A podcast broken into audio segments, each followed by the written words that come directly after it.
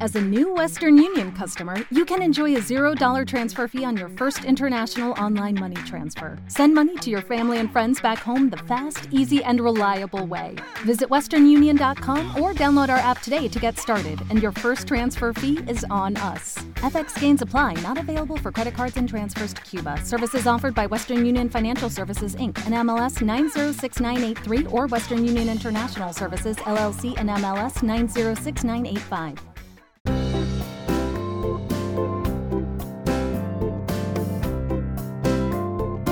Esto es A Pie de Pizarra, un podcast de Milcar FM. Hoy es jueves 19 de octubre de 2017 y este es mi capítulo 19. Bienvenidos. Muy buenas. Esto es A Pie de Pizarra, un podcast sobre educación mediante el que comparto mis experiencias e inquietudes sobre esta dedicación y vocación que es la enseñanza. Mi nombre es Raquel Méndez. Este año soy tutora de quinto de primaria y soy la presentadora de este programa donde vais a escuchar mi voz contando mi día a día como maestra de la escuela pública. ¡Empezamos!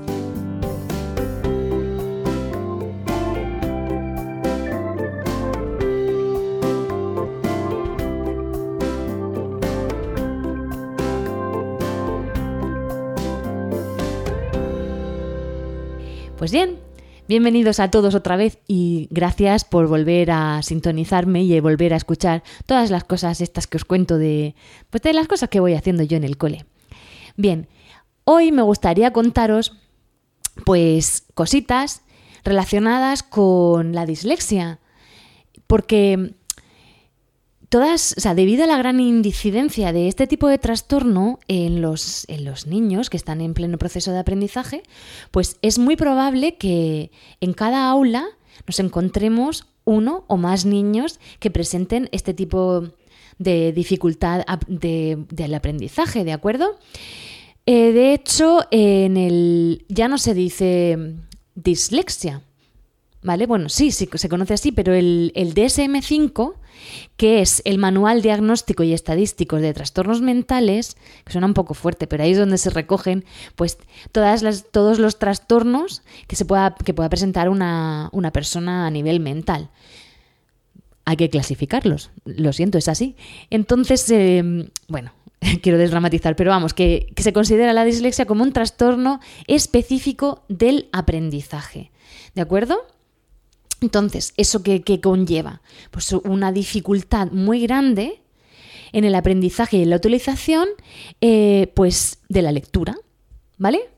Eh, tienen dificultades para comprender el significado de lo que se lee, pero vamos, pueden leer un texto con precisión, pero a lo mejor no comprenden la oración, ni las relaciones de las palabras que hay ahí, ni el sentido profundo de lo que se está leyendo. También otra de las, características de este tipo de trastorno, ¿vale? De dificultad de aprendizaje, es que tiene una dificultad ortográfica, es decir, podemos añadir más letras de las que, de las que corresponden. O podemos omitir, es decir, quito, en vez de decir las vacas, pongo la vacas y ya me he comido una S, que para eso están tan ricas. O podemos también sustituir vocales o consonantes. ¿Vale? Esas son, algunas de las características. También este tipo de alumnos pues presenta dificultades en la hora de la expresión escrita. Como, por ejemplo, cometen muchísimos errores gramaticales, pues concordancia de género-número, plural singular, con los determinantes, también los, los puntos, las comas, pues eso mm, les cuesta muchísimo, la puntuación en las oraciones. La hora de organizar los párrafos suelen estar mal organizados, porque tienen muchísima, muchísima problemática a la hora de organizar todo lo que es el lenguaje escrito. Entonces, cuando quieren expresarse de esta manera, o sea, a través del lenguaje escrito, pues mm, presentan muchísimas dificultades. Entonces, las ideas no son claras, no se entiende bien lo que estás leyendo.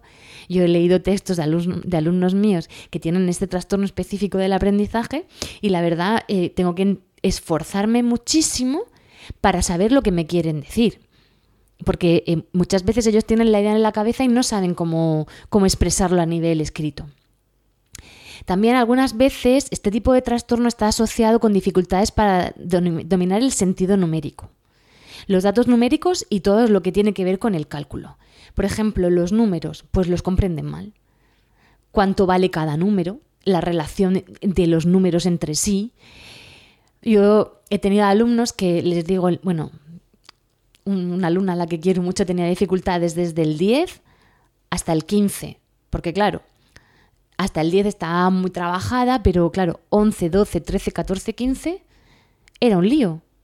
Porque nosotros lo llamamos así, pero la verdad se podían haber llamado chin, cun, clen, clon, clin, clon. Que a ella le da igual. Nosotros porque lo vamos aprendiendo, entonces hemos, hemos aprendido que ese nombre va con, ese, con esa grafía y con esa cantidad. Ya con el 16, 17, 18 era 10 y 6 más, 10 y 7 más. Eso lo tenía más claro. Pero los números del, del 11 al 15, eso era un horror, un horror para ella. Otras de las características que tienen en estos alumnos, pues por ejemplo, a la hora de, de hacer los algoritmos de suma, resta, multiplicación o división, pues, por ejemplo, para sumar, pues usan los dedos. Porque les cuesta muchísimo trabajo abstraer el concepto de número, necesitan tener algo tangible, ¿vale? Em, también, por ejemplo, están haciendo una suma y te escriben resta, y entonces a lo mejor empiezan a escribir por un lado una suma y terminan restando. Entonces no tiene sentido la operación que han hecho. Pierden lo que están haciendo, el cálculo aritmético se pierde y luego también tienen dificultades pues, para intercambiar esos procedimientos que están haciendo. Y otra de las dificultades mayores que tienen este tipo de alumnos es en el razonamiento matemático. Es decir, ¿cómo aplico los conceptos que he aprendido? Ese hecho, esa operación, ¿cómo lo aplico? ¿Cómo resuelvo este problema? Y también, claro, si le damos el problema escrito, es mucho más difícil, porque primero tienen que entender lo que les están preguntando y luego aplicar eh, pues, eh, la, resolución del problema. Claro, todas estas dificultades hacen que estos alumnos, pues, que sus aptitudes académicas estén afectadas, porque ellos juegan con desventaja con los demás. ¿De acuerdo? O sea, es, imaginaos, yo siempre, siempre lo digo, tú vas a una clase de chino y te ponen caracteres chinos y tú no hablas chino. Bueno, vas aprendiéndolo poco a poco, pero todo el mundo sabe un montón de chino. Y tú tienes un nivel básico de nivel 1 de chino y está todo el mundo en quinto de chino. Pues ¿cómo lo vas a hacer? Pues mal lógico, aunque tú seas una persona súper inteligente, porque ese trastorno específico del aprendizaje no, tiene, va ligado con una deficiencia mental. Son alumnos que tienen una inteligencia totalmente conservada. Entonces, pero tienen ese trastorno, ¿de acuerdo? Y muchas veces este, este tipo de alumnos pues se enmascara con diciendo, se enmascara, no sabemos ver bien cuáles son sus dificultades y decimos, es que este niño pues es que, es que no se entera, es que no le da la gana. Porque claro, a mí me salta muchas veces la alarma cuando veo un niño que está muy disperso en la clase, que no se centra, eso sobre todo en los pequeñitos que todavía no han empezado a leer y a escribir. Y dices tú, uy, ¿qué pasa aquí? Que en, en otras asignaturas está como más relajado y cuando tiene que ver o lengua matemáticas, pues el niño se pone más agitado, se evade. ¿Por qué? Pues eso es uno de los detonantes, es una de las cosas que saltan a la vista que tenemos que tener en cuenta, porque eso puede ser un indicador de que este niño o niña pues vaya a presentar eh, una dislexia o una discalculia, que es la dislexia de los números, ¿de acuerdo? Muchas veces no van unidas, pero sí que presentan algunas dificultades en el área de matemática y otras veces sí que van ligadas entre sí, ¿de acuerdo? La discalculia y la dislexia. Bueno, no quiero meterme más en lo que es la definición de la dislexia, solo quería dejar claro, pues eso, que no, no tiene nada que ver con la lateralidad, que es un trastorno específico del aprendizaje, que tiene que ver con el aprendizaje de la lectura y de la escritura. ¿De acuerdo? Y ahora eh, sí que quiero decir, pues, cómo se puede, podemos trabajar nosotros desde nuestro aula sin ser especialistas, ¿de acuerdo? Porque estos niños pues suelen acudir al aula de logopedia o de audición y lenguaje del colegio si hay horario, y si no, pues se les intenta asesorar para que los lleven a logopedas externos y puedan llevar una escolarización pues lo más normalizada posible. Pero la labor la tenemos nosotros, los maestros que estamos dándole clase a estos niños. Y no solo los tutores, sino todos los maestros que imparten clase a este tipo de alumnos. Yo, eh, claro, soy tutora y además especialista de inglés, con lo cual a estos niños les tengo que atender ¿De acuerdo? Tanto cuando estoy dando lengua castellana sociales como cuando estoy dando science o estoy dando inglés. Entonces os quiero decir pues mm, algunos pequeños consejos de cómo podemos adaptar nuestras clases y qué tipo de actividades podemos realizar para ayudar a estos niños a la misma vez integrarlos dentro del aula porque estas actividades las podemos hacer con todos. ¿De acuerdo? No sé si a alguien le sirve, pero de todas formas, quiero decir que, bueno, yo aquí voy a dar algunos ejemplos, pero en todos los colegios hay especialistas en audición y lenguaje que son una mina de oro y ellos son los que realmente nos pueden asesorar para hacer nuestra tarea y nuestra labor muchísimo más fácil y más llevadera.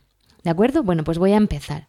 En primer lugar, me gustaría comentaros pues algunas adaptaciones a nivel de materiales que se pueden hacer fácilmente dentro del aula. ¿Vale? Siempre tenemos que tener en mente que lo que queremos con estos materiales y lo que queremos con estos niños es proporcionarles una atención individualizada. ¿Vale? Para que ellos sean lo más autónomos posible a la hora de eh, enfrentarse a los, a los aprendizajes. ¿Vale? Porque ellos tienen una forma diferente al resto de los compañeros. Entonces, lo que tenemos que hacer es que ese acercamiento, aunque sea diferente, se produzca de igual manera y el niño consiga el aprendizaje. Bien, lo primero que tenemos que hacer es, si les damos instrucciones de carácter escrito, es dárselas lo más simple posible. Es decir, no le metas un rollo de un párrafo ahí que, que, cuando ha leído ya cuatro frases el niño no sabe ni cómo se llama. No, tiene que ser, porque es que les generamos agobio sin darnos cuenta, es que me da mucha pena. Entonces, ¿qué hacemos? Ponemos frases sencillas con los mensajes claros ¿vale? Y si son varias frases, tenemos que, bueno, deberíamos subrayar o destacar las partes más importantes de ese texto. O darle el resumen de ese texto con una frase sencilla. ¿Vale? Eso les va a ayudar un montón para entender lo que, lo que se les está preguntando. Por ejemplo, yo lo que hago es que en los textos, eh, bueno, todas las instrucciones, aparte de darlas de forma escrita, porque claro, algunas veces los ejercicios son de forma escrita. Yo lo leo siempre todo en voz alta. Y luego me siento con los niños que tienen estas dificultades y les, les ayudo a encontrar la, la, información del texto, se la voy acotando. Digo, la información está aquí, vamos a intentar encontrarla y la subrayamos. Entonces ya voy leyendo también con ellos a la vez que me he sentado. Luego, los textos. Cuando estamos leyendo textos, pues vamos a intentar fraccionárselo en partes más pequeñas. Porque si les presentamos un texto muy grande, en lo que he dicho antes, les vamos a generar una sensación de ansiedad que va a provocar una desmotivación. Es lo que he dicho antes del chino. Te, te, te ponen ahí un manuscrito en chino. Jolín, Dios, ¿cómo leo esto? Pero si te ponen tres caracteres, pues tú poquito a poco dices, ah, pues este me suena. Ay, pues voy a intentar leer este. ¿Vale?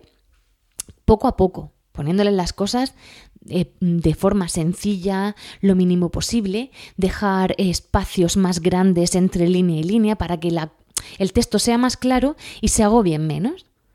La letra que sea más amplia. Gracias a Dios ahora podemos poner el tamaño de la letra en el ordenador. O si lo estamos escribiendo a mano, pues una letra más grande para que sea todo más claro y más limpio. Y todo más organizado, que esto le vamos a ayudar muchísimo. Eh, también mm, pues por ejemplo, lo que estoy haciendo cuando, cuando yo estoy leyendo un texto en clase, que lo vamos leyendo todos, yo les dejo siempre que, sigan con el dedo la lectura. Y luego cuando, cuando quiero que sea algo muy importante, les digo a todos, cogemos el lápiz y subrayamos la información más importante. Pero claro, esto va para mis alumnos que presentan este tipo de dificultades, pero lo hago para todos. Así ellos no se sienten diferentes. Todos subrayamos la parte más importante. ¿Por qué? Porque a todos nos va a venir bien encontrar la parte más importante. También, otra de las estrategias que utilizo es que siempre pongo esquemas. De cada en la pizarra. Estoy explicando cualquier cosa y yo pongo mi esquema. Claro, esto a los niños que tienen dificultades de la lectoescritura les va a venir fenomenal, porque a través del esquema lo ven todo como más claro. Entonces, siempre mi pizarra, cuando tengo alguna explicación, todo es muy esquemático y voy dirigiéndome punto por punto y le focalizo la atención en lo que estoy explicando. A la misma vez que tengo mi ordenador, claro, yo tengo la suerte de tener un ordenador con una pantalla digital preciosa en una de mis clases, porque en la otra no, que funciona fenomenal y puedo, siempre que lo necesito, apoyarme en la explicación con una imagen. ¿Vale? Porque muchas veces nos empeñamos en explicarle una cosa y estos niños, si no han vivenciado una experiencia, no tienen la imagen mental hecha y les cuesta muchísimo entender lo que les estamos diciendo. Sin embargo, ven la imagen y hacen, ah, esto ¿vale? Porque algunas veces, pues mm, al no leer tanto porque tienen dificultades, les falta algún tipo de vocabulario, que otros no, ¿eh? que otros tienen un vocabulario que te quedas alucinado, pero algunos de estos niños sí. Entonces, tengo la imagen, la presento y se acaba el agobio, porque lo ven. Entonces siempre intento hacer los esquemas, esquematizarlo todo y luego apoyarme con imágenes. ¿Vale? Esas son algunas de las adaptaciones a nivel de materiales que tengo. Luego en casa sí que les digo a los papás que para, para estudiar con estos niños, pues que les graben el tema. ¿Vale? Porque para que lo vayan leyendo, pero que tengan una, una ayuda auditiva. También se pueden leer ellos, o sea, leer ellos, grabar ellos, leyendo y se van escuchando. Pero bueno, eso lo diré luego después en las actividades que os voy a proponer para poder hacer con los niños en el aula. Bueno, eso en cuanto a las adaptaciones a nivel de materiales. En cuanto a las, adaptaciones metodológicas, pues, ¿qué queremos conseguir con adaptando la metodología? Que el niño preste atención y que se motive con la comprensión del texto que le estamos dando y las actividades a nivel escrito, porque a nivel oral siempre van a estar más motivados, porque eso no tiene ningún tipo de dificultad. Pero cuando vayamos a presentarle algún texto o alguna actividad escrita, pues vamos a hacer una serie de adaptaciones en nuestra metodología para captar su atención. Es decir, voy a ir adelantándole la tarea, ¿vale? Le voy a proporcionar una práctica guiada, cómo se debe de hacer, ¿vale? Y le voy a ir monitorizando esa práctica yo desde mí vigilando, siempre dejándole un poco de autonomía, pero yo le voy a ir anticipando la tarea y luego la voy a ir revisando. Siempre tengo que estar encima de los alumnos, ¿vale? Observando. Yo siempre, siempre que explico alguna actividad, le pongo otro ejemplo similar, lo explico, ¿vale? Cómo se hace, les doy ya un ejemplo y luego me lo corrijo ¿De acuerdo? Y digo, ¿y cómo se puede? Si hago esto mal, ¿cómo lo puedo corregir? A ver, decidme ideas. Entonces todos me lo van diciendo y eso les sirve a todos. Porque así se van autocorrigiendo cuando van haciendo la tarea. ¿De acuerdo? Y luego siempre tenemos que estar muy pendientes. Vale. Otra cosa que, me tengo que, que tenemos que tener en cuenta es que tengo que estar segurísima como maestra que mi alumno o mi alumna ha entendido lo que quiero que haga. ¿Cómo me lo aseguro? Pues yo lo que hago que a lo mejor no sé si lo estoy haciendo correcto o no, es correcto, pero yo es que les leo todas las tareas que tenemos que hacer, hasta los exámenes se los leo. Porque no es justo. Bueno, los exámenes que hago yo, claro, bueno, yo les leo toda la clase, porque así ellos no se dan por aludidos. Todo el mundo escucha la explicación. Yo estoy explicando la clase, aunque realmente estoy explicando para ellos. Yo todas las tareas las explico de forma oral y leemos todos los enunciados. Así es muchísimo más fácil. Y leo eh, enunciado por enunciado, no toda la información a la vez, para que no se agobien. De todas formas, yo siempre les digo que yo lo leo, pero que si luego no lo entienden, que me lo pueden preguntar todas las veces que sea necesario. Yo he descubierto que haciendo esto, mis niños que tienen dificultades lectoescritoras van muchísimo mejor y sacan mejores resultados académicos. Luego también importante dar las instrucciones paso a paso, lo que acabo de decir. Todo, todo cada tema tiene que ser, bueno, yo lo acompaño con imágenes, es lo que he dicho, vídeos, DVD, el de los DVDs, con los murales, todo eso va a servir como complemento de la información oral y le va a hacer que entienda mejor lo que está leyendo. Otra de las cosas que hago es que escribo siempre el vocabulario. Y esto lo aplico sobre todo a los idiomas. Siempre sacamos el vocabulario primero, ¿vale? También en lengua, la verdad que lo hago también en lengua. Y trabajo muchísimo el vocabulario. Mucho, mucho, mucho. Así ellos se sienten también más seguros, porque van a entender lo que vamos a leer. Eh, una estrategia que también me funciona fenomenal en la clase es el trabajo cooperativo. trabajo que hago que los niños trabajen muchísimo por parejas. Porque muchas veces, ya lo he dicho en otros podcasts, tú te empeñas en, hacer una cosa con el niño y se lo explica al compañero y magia. También es un buen apoyo porque al trabajar en doblete, entonces por parejas, eh, se ayudan mutuamente. Y eso hace que el niño se encuentre más seguro. Le, baja la ansiedad porque tiene la ayuda de un compañero. Mm, muy importante, sentar a estos niños cerca tuya, del maestro. Yo siempre los tengo cerca y donde yo pueda ir vigilando su pues cómo va la evolución de su trabajo. Aunque yo tengo la clase en forma de uy, yo me puedo mover perfectamente, pero a los niños que tienen estas dificultades, vamos, es que yo intento sentarme cerca de ellos. Siempre voy cambiando la silla para que no se den cuenta de con quién me estoy sentando. Pero tienen que estar cerca tuya es, básico, para también hacerles el feedback de lo que se han equivocado, para que se den cuenta del error, ¿vale? No sin incidir, porque les puedes hacer que le genere una ansiedad, pero sí hacerles conscientes de en qué se han equivocado, ¿de acuerdo? Porque muchos de estos niños, pues, tienen problemas de autoestima y eso tenemos que intentar evitarlo. Por eso, em, también estaría genial que cuando hagan algo bien, lo enseñemos a la clase y así motivamos a este tipo de alumnos para esforzarse y que cojan más seguridad en lo que están realizando. Bien, em, también, mm, por ejemplo, yo eh, otra de las cosas que hago es que permito el uso de materiales adicionales en la clase. Por ejemplo, en matemáticas, mm, aunque se hayan estudiado las tablas de multiplicar, este tipo de niños tienen muchísimas dificultades para memorizarla porque es que no tiene sentido. Entonces, yo siempre les dejo las tablas de multiplicar encima de la mesa. Les hice un llavero donde tienen todas las tablas de multiplicar y las llevan siempre en el estuche. Pero ¿qué necesidad hay de martirizar? Que las vean. Si es que les, vas a ayudar muchísimo. También tengo un diccionario en, encima de la mesa y el abecedario colocado en la pared, con lo cual cuando tienen que buscar alguna palabra en el diccionario se fijan en el abecedario que tenemos y les es muchísimo más fácil. Eh, lo que he dicho antes, la enseñanza tutorada, pues es mágico. Es mágico. Y luego, muy importante, hay que flexibilizarles el tiempo de trabajo a estos alumnos. Ellos van a necesitar más tiempo que el resto para realizar la misma tarea, porque tienen muchísimas más dificultades. Entonces, por favor, a la hora de evaluar, vamos a darles más tiempo. Vamos a ponerle las preguntas de forma más clara sin agobios. Podemos darle una parte de la, prueba de evaluación un día y otro día les damos la otra parte de la evaluación. Pero si vemos que el niño se está muy agotado y se cansa mucho porque es, es difícil, para ellos es muy difícil, pues retiramos y luego se lo volvemos a dar cuando haya descansado. ¿De acuerdo?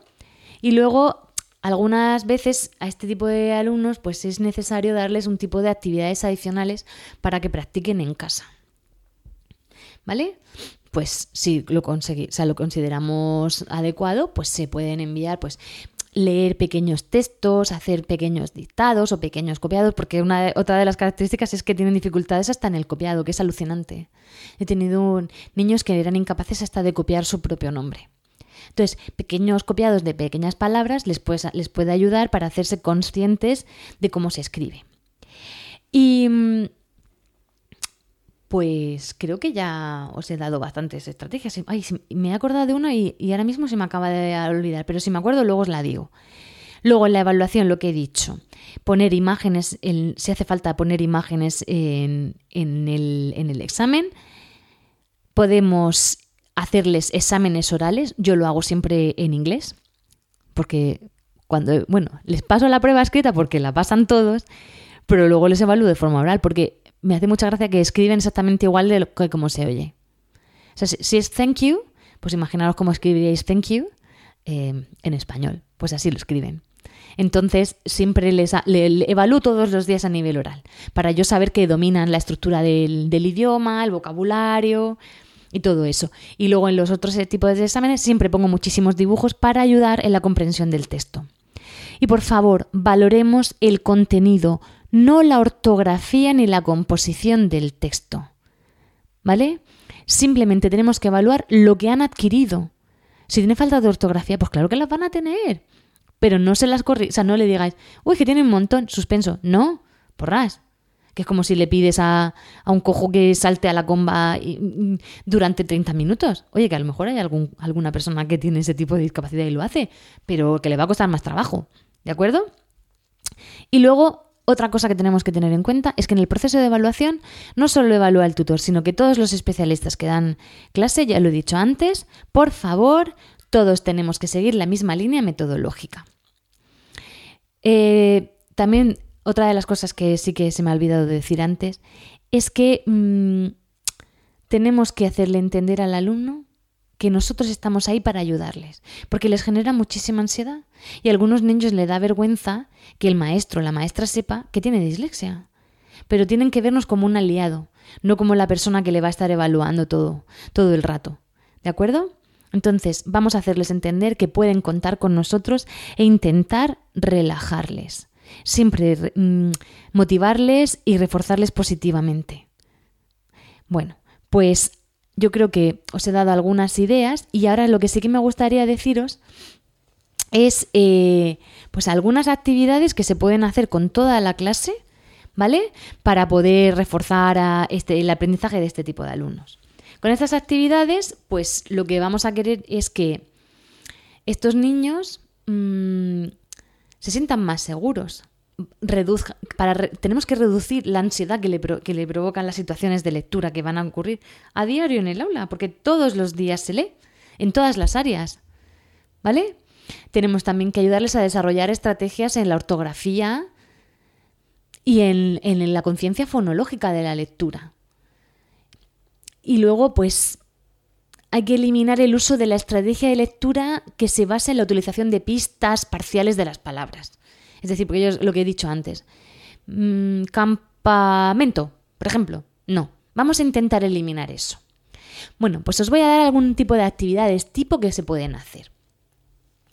Leer una lectura, grabarla y después escucharla y escribir los errores. Pero eso lo podemos hacer con cualquier tipo de alumno. Lo podemos eh, pues plantear como un programa de radio donde nos vamos a grabar, ¿vale? Y luego nos vamos a escuchar y vamos a encontrar los gazapos. Y tenemos que escribir, pues, las palabras que, nos, que hemos tenido el error. Ese sería un tipo de actividad y luego ellos se van a parten de la risa. Dice, oye, que he leído nos, que he leído mono en vez de mano, ja, ja, ja, y se lo pasan pipa, ¿eh? Entonces, lo haces con todos y ellos no se sienten mal. Luego, segmentar palabras en sílabas. Por ejemplo, les damos una lista de palabras y eso viene fenomenal, porque siempre todos los estándares desde primero a sexto es conoce la sílaba, con lo cual, pues estamos trabajando todos. Cogemos palabras, una lista de siete palabras, por ejemplo, y las inventamos en sílabas. Luego, si queremos aumentar con los niños, pues la sílaba tónica, sílabas átonas, luego podemos decir agudas, llanas, estrújulas. Pero bueno, la actividad para los niños que presentan eh, dislexia sería segmentar la palabra en sílabas. Lo demás es adorno que podemos hacer con el resto de la clase. Luego, las mismas sílabas de esas palabras las desordenamos, ¿vale? Y luego las tenemos que unir y formar otras palabras. Y luego leemos eh, de cada palabra que hemos hecho nueva, leemos las sílabas por separado. Entonces podemos ir cogiendo distintas sílabas y formar palabras nuevas. ¿Vale? Eso también les va a hacer ver que las sílabas forman palabras. Luego, una lectura. Sacamos palabras de esa lectura, pues vamos a hacer familias de palabras. Ya estás trabajando también el vocabulario, ya estás moviendo la raíz de la palabra. Vamos a formar palabras y su familia. ¿Vale? Luego, con esas familias de palabras que hemos hecho, pues vamos a construir frases con esas palabras. Por ejemplo, si es la familia de la palabra casa, pues caserío, casita, casilla, casona, casaza, yo qué sé, aumentativo, lo que veamos. Pues cogemos casita y hacemos una frase con la, con la casita. ¿Vale? O sea, y ya estamos trabajando también en ese vocabulario. Otra cosa que podemos hacer ya que estamos en nuestro programa de radio y nos estamos grabando, pues cogemos una lista de palabras y nos la grabamos. Grabamos las palabras y luego las vamos escuchando. Cada palabra. Y mm, tengo que descubrir si he cometido errores o no a la hora de leer. Si he cometido errores, pues escribo la palabra de la que me he equivocado. Si no... a lo mejor si no tenemos grabadora en clase, pues puede ser que el niño lea, niños lean y a lo mejor lo ponemos con un compañero. Y el compañero tiene que darse cuenta de los errores y anota la palabra en la que se ha equivocado. Esto puede ser un juego para trabajar en la clase. Entonces busca el gazapo. Luego a lo mejor algunos van a leer mal para hacer risa. Pero bueno, a este tipo de niños les va, les va a venir bien. También otro tipo de actividad, pues eh, ponemos palabras, ¿vale? Una lista de palabras que se escribe prácticamente igual, pero con diferencias. Y tenemos que, que ver cuál es la palabra que está diferente. Por ejemplo, yo escribo la palabra húmeda y escribo húmeda, húmedas, humedad, humedal, húmeda y húmeda. ¿Cuáles son las palabras que están diferentes? Pues tengo que encontrarlas.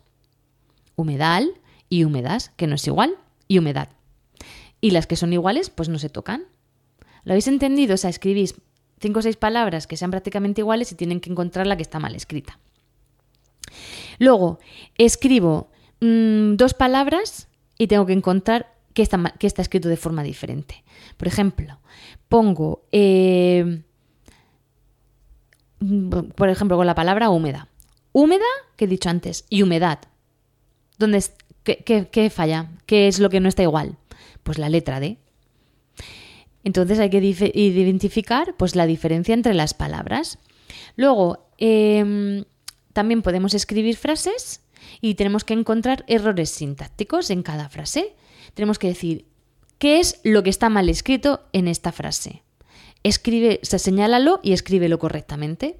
Y eso se puede hacer perfectamente con toda la clase.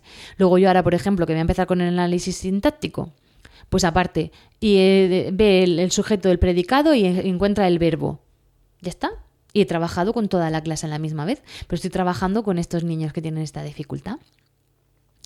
Luego, eh, la lectura ya hemos empezado solo con palabras solas y ahora lectura con las partículas. Los perros. Las serpientes. Su movimiento. Es decir, su cuerpo. Dos peculiaridades. Un grupo. Un esqueleto. Dos palabras. Y ya, en vez de grabar solo la palabra o decírsela al compañero, pues tienen que leer dos. Y el mismo ejercicio. Que he leído bien, en que me he equivocado. Y si me he equivocado, lo vuelvo, lo escribo y lo vuelvo a leer bien. Eh, otra cosa que les gusta mucho a los niños, y esto lo utilizo también con inglés. Les digo que un ratón ha desordenado las letras de la palabra y la tienen que ordenar. Entonces, desordeno palabras, esto también se puede hacer con fichas, con cartulinas, se van recortando. Desordeno palabras y tienen que encontrar la palabra que está oculta. Esto a los niños eh, les encanta, incluso lo leen de forma desordenada y se parten de la risa porque dice, pero que este ratón o, el que lo ha desordenado, pero es que está loco y la verdad que les encanta. Y estás trabajando la conciencia fonológica, la formación de palabras. Y otra de las cosas, ya cuando hemos terminado ese ejercicio, pues escribir dos frases que son prácticamente iguales y decir cuál es el error. ¿Cuál está mal escrita? O sea, encontrar lo que falta de esa frase. Por ejemplo, mm, ahora que estoy con los animales vertebrados. Las ranas son animales vertebrados. Las rana son animales vertebrados. ¿Qué está mal escrito? ¿Qué le falta? ¿Cuál es la que está bien escrita? Y, le, y, todo, repasas Science y luego, pues además, ves, el, estás trabajando con estos niños. También otra actividad pues les damos un texto en, que en el que han robado palabras, ¿vale? Entonces, primero leemos el texto normal y luego en el, en el, otro texto le quitamos palabras y tienen que completar el texto, pero le ponemos, por favor, ponerle las palabras debajo porque si tienen que buscarlo en la lectura se vuelven locos, pero por lo menos que tengan la idea mental del texto que hemos leído antes, que lo leeremos de en voz alta, y tienen que poner el vocabulario y las palabras que les hemos quitado en los huecos para formar las frases. ¿De acuerdo? No sé si lo he explicado bien. Una frase, le borramos palabras y las palabras están abajo una leyenda y la tienen que rellenar. Otro ejercicio este para completar sería eh, una palabra y le quito una letra. Por ejemplo, a la palabra, yo qué sé, sardinas, le quito la i y se queda sardnas. ¿Qué letra le falta? Pues vamos a buscarla y completamos las palabras. Esto lo puedes hacer con todos los niños. Por ejemplo, si estamos trabajando, y ahora en quinto estoy con los fonemas Z, K y G suave, pues puedo trabajar perfectamente con esas palabras. Ya les estoy quitando un, fonema y lo tienen que encontrar. Y sirve para todos. Luego, les doy un montón de palabras y tienen que hacer frases. Frases con sentido. ¿Vale? Frases, le pongo palabras desordenadas y tienen que formar una oración ordenada. Y luego, pues, por ejemplo, para no agobiar mucho, puedo empezar con una y luego puedo ponerles dos. Pero cada frase que les vaya presentando, de una en una. Em, luego, en diferentes mm, columnas pongo determinantes, sustantivos, verbos y, predicados. Y tienen que coger un determinante, un sustantivo, un verbo y un predicado y formar la frase de cada columna. Pueden hacerla de forma horizontal o, utilizando las palabras de una fila o de la otra. Eso ya es un poco más difícil, pero una vez que han conseguido ordenar la, frase, luego les es más fácil.